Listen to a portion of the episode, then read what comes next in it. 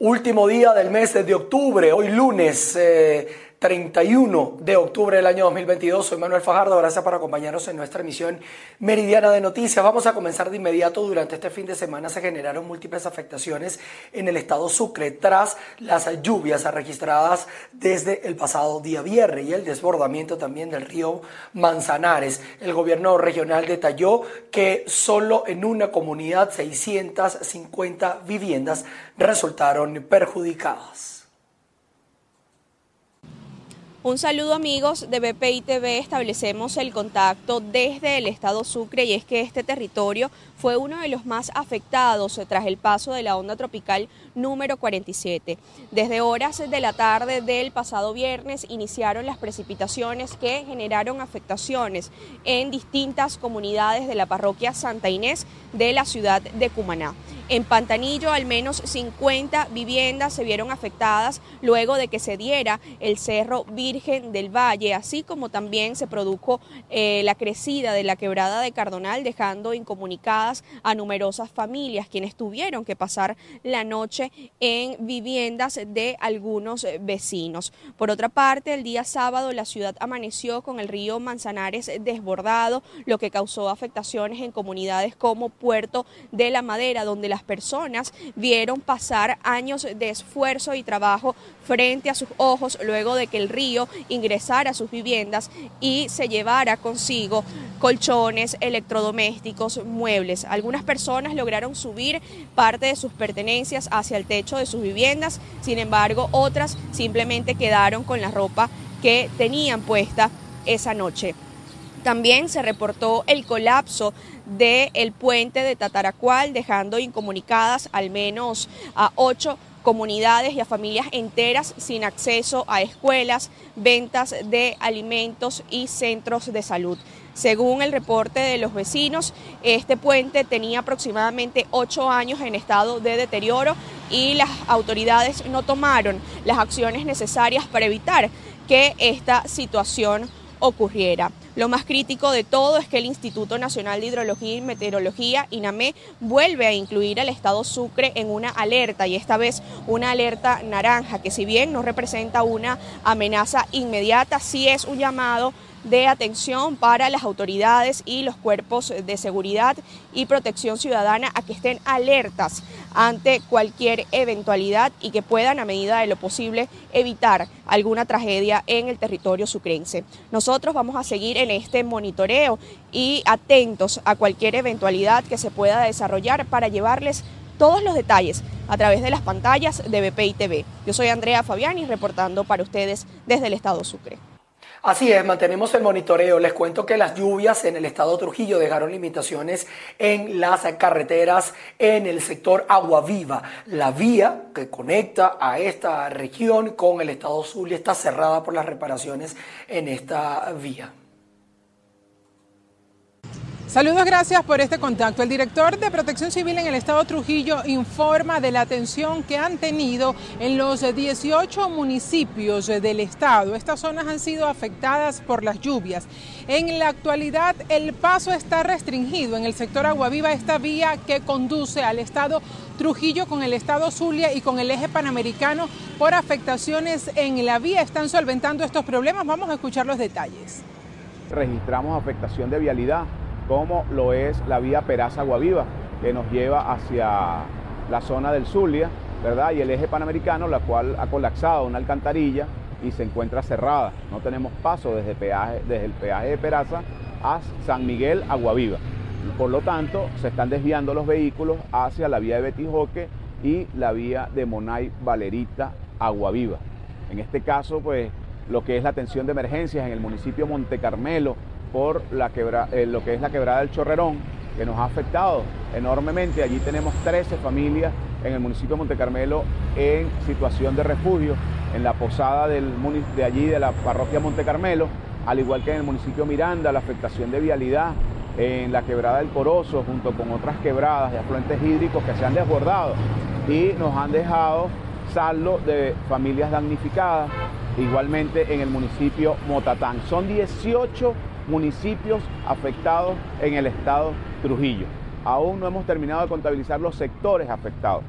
¿verdad? Porque ha sido de gran magnitud lo que, es, las lluvias, esta temporada de lluvia 2022, donde el día de hoy está entrando por el Surinam la onda tropical número 47. Se nos forman situaciones evaguadas en lo que es las tardes y noches y nos genera este tipo de precipitaciones de intensidad variable que nos afecta, en este caso, las viviendas, las vialidades. En la región necesitan un aporte bastante considerable por parte del gobierno central para poder dar respuesta a esas personas que quedaron damnificadas, que fueron colocadas en refugios y para atender también la construcción y reparación de vías para que puedan transitar los vehículos tanto de carga pesada como eh, los que vienen de un lugar a otro. Ellos esperan que el gobierno central puedan aportarles y así dar soluciones oportunas. Es la información que tenemos desde el Estado Trujillo les reportó Mayra Linares. Las constantes lluvias y también la ruptura de los muros de contención de los ríos en el sur del lago de Maracaibo que mantienen afectados a los municipios Catatumbo, Colón, Francisco Javier Pulgar y Sucre también se están viendo afectados con el colapso de al menos dos tramos de carreteras que conduce a la vía de Machiques Colón. Establecemos el presente contacto desde el estado Zulia. Este domingo la carretera nacional Machiques-Colón colapsó en un tramo en el municipio Francisco Javier Pulgar, lo que mantiene afectados a los habitantes de los distintos municipios del sur del lago de Maracaibo. En donde no tenemos paso hacia la vía de la Burra Mocho, ya que el río Mucujepe partió en varias partes lo que es Vaquera Roja, eh, en Puente Hierro, en el, canal, eh, total, eh, se encuentran nuestras plataneras totalmente inundadas debido al desbordamiento de los ríos Mucujete, en donde no los productores estamos inundados y no podemos pasar a dichas parcelas a resolver, aunque sea ese dicho problema, el cual no contamos con maquinaria. Está causando estrago. Estamos rodeados de agua por todos lados. Igual los productores de Colón. Y nadie, a la autoridad única, que no la vemos aquí en nuestro municipio Productores agropecuarios del sur del lago de Maracaibo aseguran que se están viendo severamente afectados por las rupturas de los diques de los muros de contención de los distintos ríos, así como las afectaciones en las vialidades que se están registrando desde el pasado fin de semana. Esperan una pronta solución por parte de las autoridades nacionales, regionales y municipales. Es la información que podemos aportar desde el estado Zulia, reportó María Carolina Quintero de la cuenca del río Chama en el estado de Mérida denuncian que la vía hacia esa zona está cediendo, lo cual podría dejar a varias comunidades aisladas de presentarse nuevos periodos de lluvias. Amigos de BPI en el estado de Mérida, habitantes eh, de la cuenca del Chama han denunciado que la vía ha sufrido algunos daños y podría derrumbarse totalmente de no realizarse un trabajo adecuado. Escuchemos parte de las declaraciones. Tenemos un gran problema con la vía. Se está hundiendo desde hace mucho tiempo. Han venido gente gubernamentales del gobierno y hasta el momento no han sido posible arreglar ningún, ningún tipo de problema. No ha habido solución sobre esto. En cualquier momento aquí nos iremos a quedar sin, sin vía porque esta es la vía alterna en Mérida, porque cuando se tranca por la vuelta de Lola, pues la, única vía alterna que queda es esta, la vía principal de San Jacinto. El gobierno no le toma asunto sobre este problema. Visto caerse a niños que han ido jugando y no han visto ni siquiera un aviso donde diga que hay una, un hueco y he visto también dos accidentes en moto. Bendito sea Dios que no ha sido de mayor gravedad. Los merideños temen quedar incomunicados ante lo que podría representar el riesgo de nuevas lluvias en el sector. Desde el Estado Mérida, José Gregorio Rojas, BPI TV. Pasamos a otro tema para contarles que las autoridades migratorias de Colombia, Panamá y Costa Rica se van a reunir el día de mañana. Todo esto para abordar la crisis migratoria en la región, en su mayoría de ciudadanos venezolanos. Al primer encuentro trilateral fue invitado también Estados Unidos con el fin de construir soluciones concretas para enfrentar los desafíos por el flujo migratorio irregular. Así lo ha señalado Cancillería de Panamá. Les cuento también también en otras informaciones que habitantes de la ciudad de Coro rechazan el cierre de emisoras de radio en el estado Falcón. Consideran que esta medida de la Comisión Nacional de Telecomunicaciones viola el derecho a la información. Buenas tardes, gracias por el contacto. En el estado Falcón en las últimas eh, dos semanas al menos 10 eh, emisoras eh, de radio han sido cerradas por Conatel, una medida que ha sido rechazada por representantes del Colegio Nacional de Periodistas de la región. Ante esta situación pulsamos la opinión de los ciudadanos quienes expresaron su desacuerdo ya que limita el acceso a la información. En particular estoy en desacuerdo con esos, mm, con esos hechos que, se, que está cometiendo Conatel porque hay unos procedimientos que deben establecerse y deben cumplirse a cabalidad. Y si vuelvo y repito, si estamos en un Estado de Derecho, estamos dentro de un Estado social, debería prevalecer el principio de comunicación que, es en todo, que es el garante en toda la sociedad democrática. De acuerdo, pues. Verdaderamente es algo que está en contra de la ley, de la Constitución. Deberían, este, los políticos deberían de ver eso con más humildad, con más humildad. No, no, porque ese es la donde uno se informa las cosas que pasan aquí en Coro. O sea, no, no se puede, no la, no, no la, pues de mi parte no estoy de acuerdo en eso.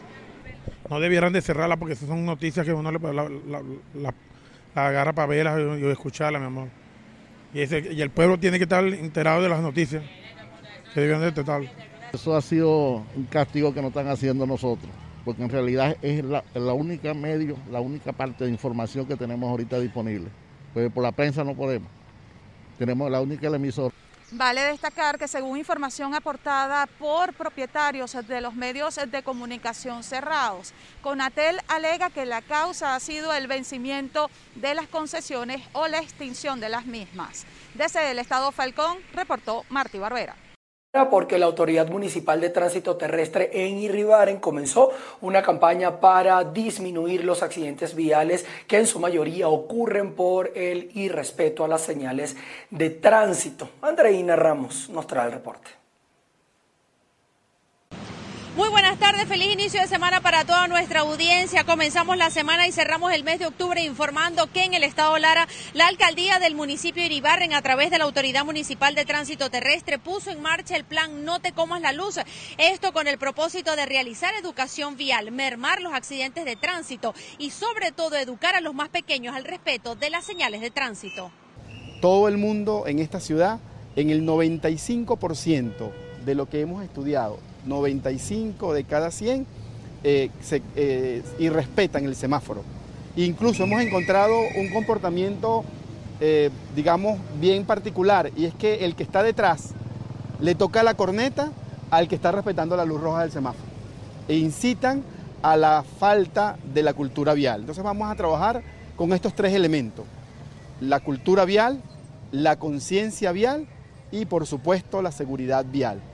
Una vez que esa campaña esté en desarrollo, si nosotros notamos que la gente continúa con la falta de cultura y de respeto a las señales de tránsito, pues procederemos a las multas que nos faculta el ordenamiento jurídico del municipio. Es decir, la ordenanza tiene más de 35 faltas y cada falta tiene una sanción pecuniaria. Es decir, vamos a tocar lo que a la gente le duele, que es el bolsillo, que es la, la sanción pecuniaria pero primero queremos iniciar una campaña de concientización. De acuerdo a las estadísticas que maneja la Autoridad Municipal de Tránsito Terrestre, el 95% de las personas irrespeta las señales de tránsito. Es por esto que comenzaron a realizar este programa educativo que se extenderá hasta el mes de diciembre, con el propósito de llegar a un promedio de 250 mil personas que puedan replicar el mensaje de la educación vial, que es tan importante, así como llevarlo también hasta instituciones y los más pequeños para fomentar desde el hogar y desde las escuelas el respeto a las señales de tránsito. Desde Barquisimeto, en el estado Lara, reportó para ustedes Andreina Ramos.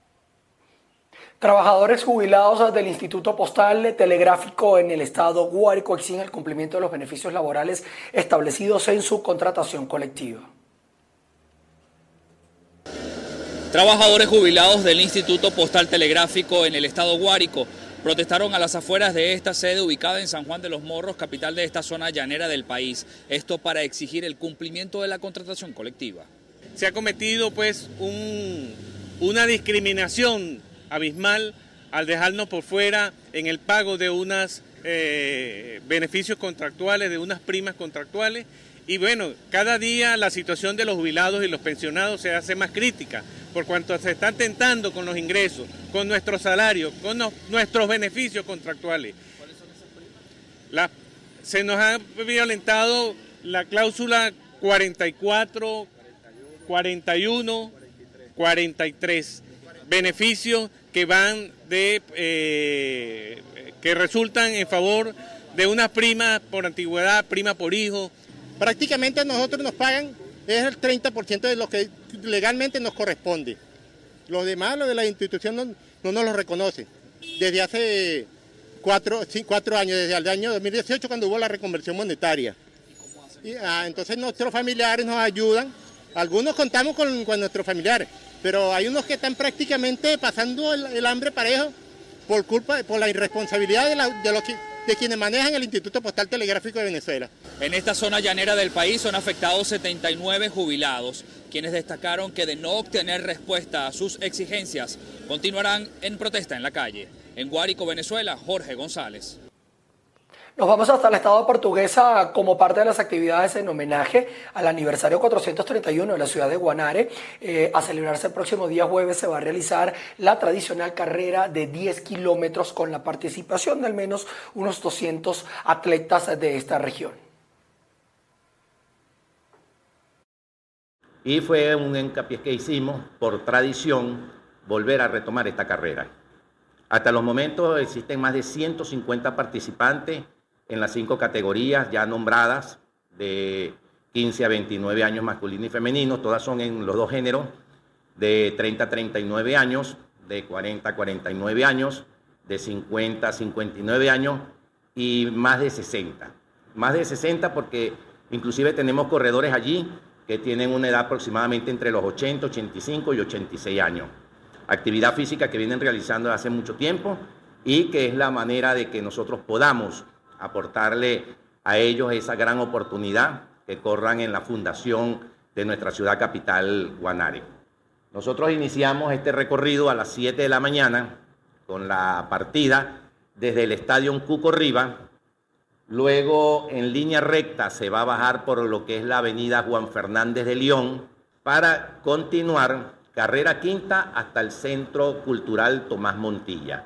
Allí va a ser la llegada este es un recorrido que tiene exactamente 10 kilómetros, punto 200 metros.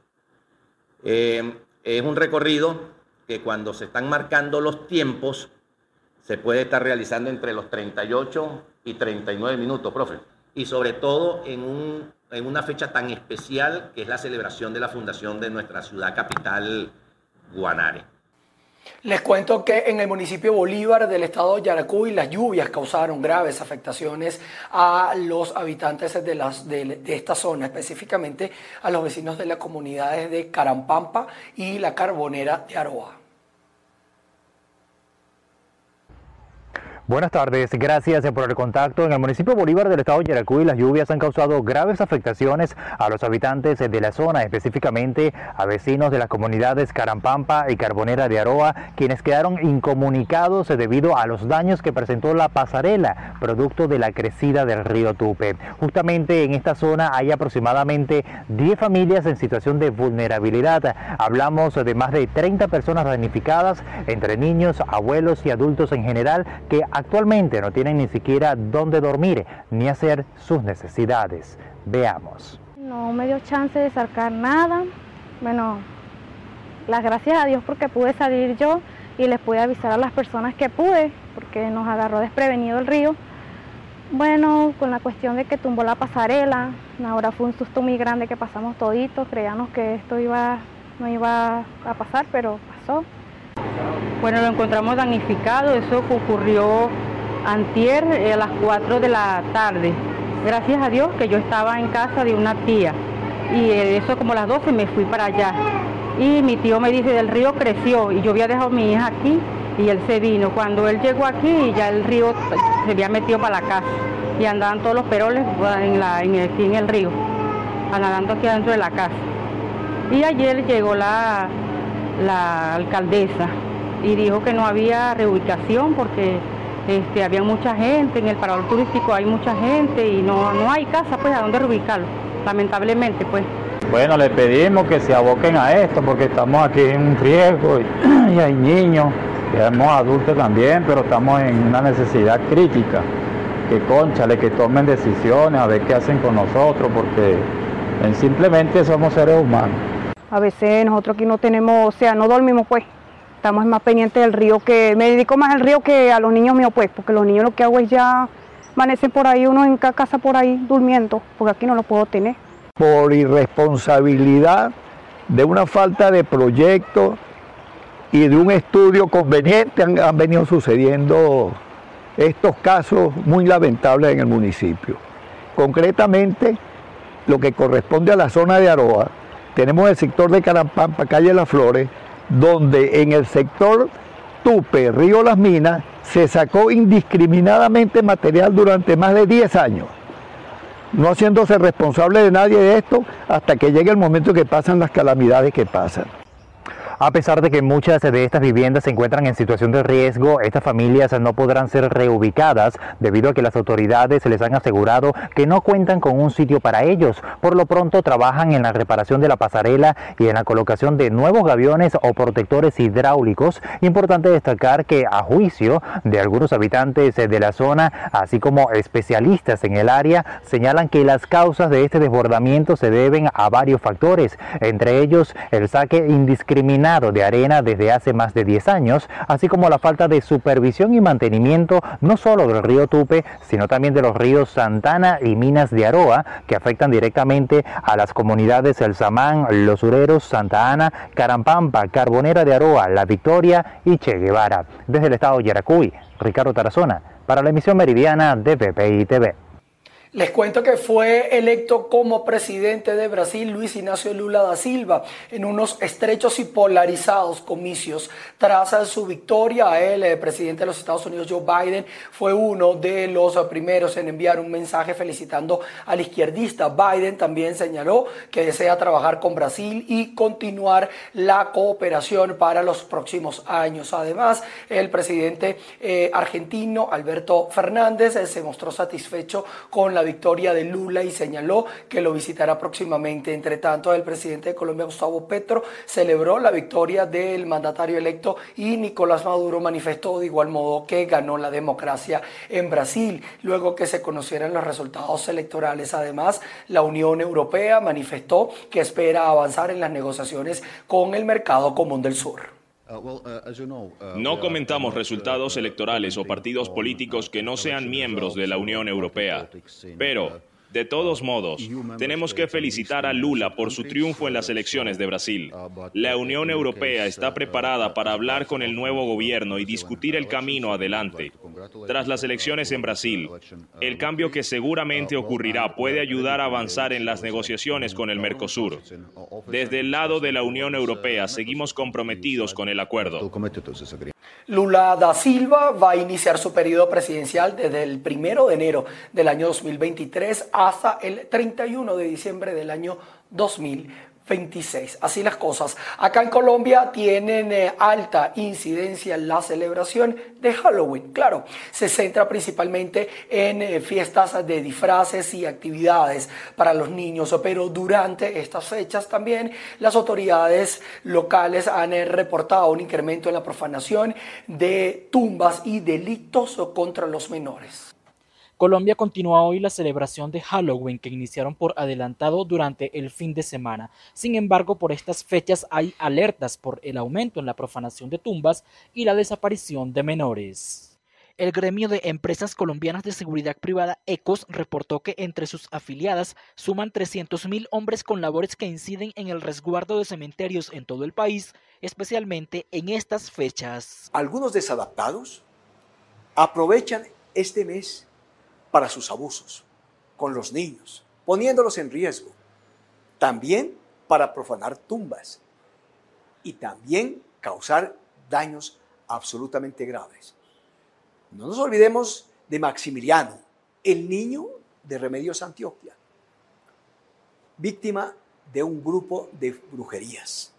En el caso de la profanación de tumbas, algunas podrían ser realizadas directamente por los interesados en los rituales y otros lo hacen para vender los cuerpos a quienes se encargan de esas prácticas. Que la profanación de cadáveres y los restos de nuestros seres queridos no se dé en esta ocasión como ha sido frecuente en años anteriores. Y recordarles a aquellos que hacen esto indebido que el Código Penal en el artículo 204 sanciona drásticamente este abuso, este atropello. La principal recomendación del gremio de seguridad privada ECOS a los padres el día de hoy es a que tengan precauciones y estén vigilantes de sus niños, principalmente cuando salgan al tradicional pedido de dulces que se hace durante el día de Halloween en Colombia. En Bogotá, Miguel Cardosa, BPI TV. Nos vamos hasta Corea del Sur, donde lamentablemente más de 150 personas murieron tras una estampida humana durante la celebración justamente de Halloween. Hoy los familiares dan el último adiós. Seúl llora este lunes la tragedia ocurrida en la noche del sábado cuando más de 150 personas murieron en una avalancha mortal durante las celebraciones de Halloween. El número de fallecidos asciende ya a 154, mientras se sigue temiendo por la vida de decenas de personas que se encuentran en estado grave. Se cree que unas 100.000 personas se congregaron el sábado en el multicultural barrio de Itaewon para celebrar una fiesta que acabó en pesadilla. Las autoridades no esperaban que los festejos pudieran acabar en una avalancha humana de estas características. Este lunes se levantó cerca del ayuntamiento un altar en honor a las víctimas, a donde acudieron miles de personas para dar el último adiós a los fallecidos. Muchos comercios permanecen cerrados por el luto nacional declarado de una semana que finalizará el sábado. Además, la gente siguió colocando flores y mensajes a las víctimas en la boca de metro cercana a la callejuela donde tuvo lugar el suceso. Las autoridades han creado un equipo para investigar los hechos, mientras se continúa analizando las cámaras de seguridad situadas en distintas áreas de Taiwán para comprobar si hubo algún delito que desencadenara en esta tragedia. Con esta lamentable noticia colocamos punto final a nuestra emisión meridiana de noticias. Quedan ustedes eh, a disposición de nuestro canal de YouTube y todas nuestras plataformas están dispuestas para actualizar información a través de avances eh, noticiosos que vamos a tener para ustedes. Nos veremos a las 6 de la tarde. Cuídense.